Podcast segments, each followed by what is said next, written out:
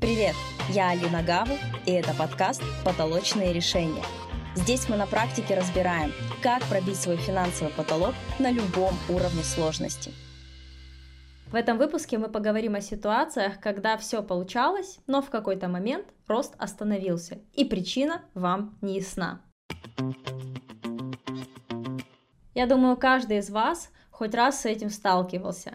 Когда вы начинали что-то новое или начинался новый виток в том, чем вы занимаетесь, вы двигались, все развивалось, все получалось, были результаты, вот было прям желание каждое утро просыпаться и бежать делать. Но в какой-то момент времени ваши действия перестали приносить те результаты, на которые вы рассчитывали. Возникает вопрос, почему вы делаете, стараетесь, встаете, работаете, но ожидаемых результатов нет.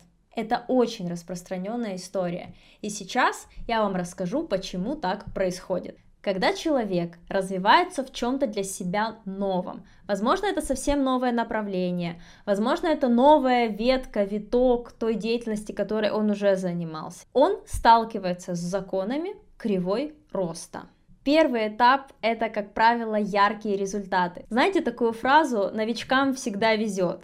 Это реально работает. Мы сейчас не будем разбираться почему, но факт. Я думаю, что каждый из вас это на себе чувствовал. И вот вы начинаете, делаете, получаете первые результаты. С первыми результатами начинают возрастать ожидания, что дальше будет только вверх, только вперед, по нарастающей, ярче, круче, больше. Но так не работает. Вторым этапом наступает испытательный период. Становится сложнее двигаться, накатывает усталость, падает мотивация, все чаще наступает прокрастинация, человеку становится сложно двигаться. Я работала с девушкой, которая именно в таком состоянии, с такой ситуацией обратилась ко мне. Она только начала свой путь в развивающейся IT-сетевой компании – и за первые несколько месяцев своей работы она вышла на классный для себя доход в 5000 долларов в месяц. Для нее это было прям круто. Но как только она достигла этой цифры и перешла на второй этап кривой роста, о котором мы сейчас с вами говорим, ее доход резко упал. И она не могла пробить планку всего, внимание, в тысячу долларов. Одни проходят этот этап, другие на нем застреют, и опускаются руки, они бросают и перестают что-либо делать. А потом говорят, это не работает, это все ерунда, тут меня развели, на этом не заработаешь, никому не верьте. На самом деле вопрос зачастую заключается совсем в другом. В чем? Правильно, в нашей голове, в наших мыслях, в нашем мышлении. И тут у каждого думающего человека возникает вопрос. Окей, а как же понять, что это? Это просто те препятствия, которые мне нужно преодолеть, и дальше будет успех? Или же моя интуиция и это внутреннее сопротивление подсказывает мне, что я что-то не то делаю, не то, не так, не там, а может быть мне вообще этим заниматься не нужно? Вопрос на самом деле очень классный. Ответ – никак. По крайней мере на этом этапе. Новое – это всегда стресс для психики когда вы начинаете заниматься для себя чем-то абсолютно новым, или развиваете какую-то новую ветку или новый виток той деятельности, которой вы сейчас занимаетесь. Для психики это в любом случае большая нагрузка, чем в обычном режиме. Почему? Потому что новые непривычные действия, новая непривычная нагрузка, даже если она в том же объеме происходит, что и до этого было. Все эти реакции, с которыми вы столкнетесь по мере роста, естественны. Посудите сами. Вы выкладываетесь на полную, на драйве, вы вжимаете педаль газа до упора и просто начинаете стремительно двигаться.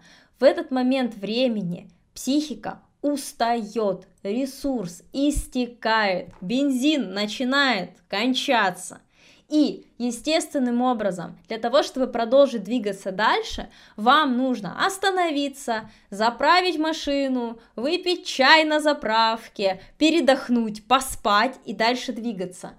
Точно так же, как физика, работает наша психика здесь по такому же принципу. И для того, чтобы двигаться дальше, нам нужен перерыв, отдых или снижение оборотов для того, чтобы восстановить силы.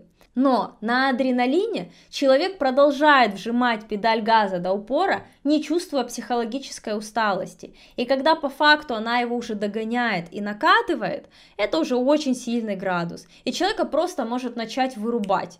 То есть он в какой-то момент времени просто может почувствовать, что у него нет физических сил, моральных сил, или он вообще заболел. Решение будет не долбать себя в этот момент времени, мое, не мое, надо, не надо, туда, не туда. Просто дайте время для того, чтобы этот процесс внутри вас произошел, вызрел. Снизьте обороты, восстановите силы, замедлитесь, дайте себе возможность восстановить ресурс. И дальше наступает третий этап в соответствии с кривой роста, когда приходят результаты, когда вы начинаете эти результаты по факту получать и, если повезет, видеть. Почему говорю, если повезет? Очень часто те результаты, которые человек получает, не соответствуют его завышенным ожиданиям. Человеку казалось, что будет такой стремительный рост, вау, пуф, пуф, пуф, просто ракета.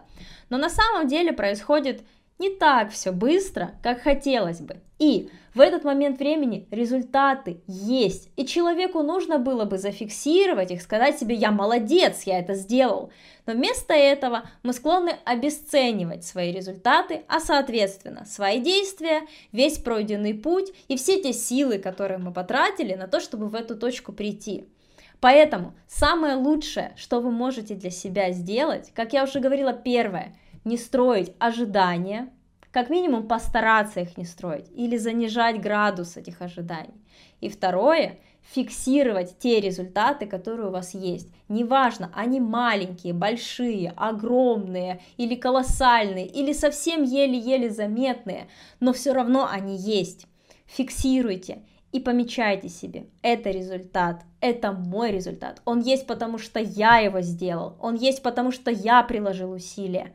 Таким образом, вы формируете ценность себя в своих же глазах, соответственно, ценность своих результатов, а это добавляет уверенности в себе для пробития того потолка, который сейчас перед вами возник.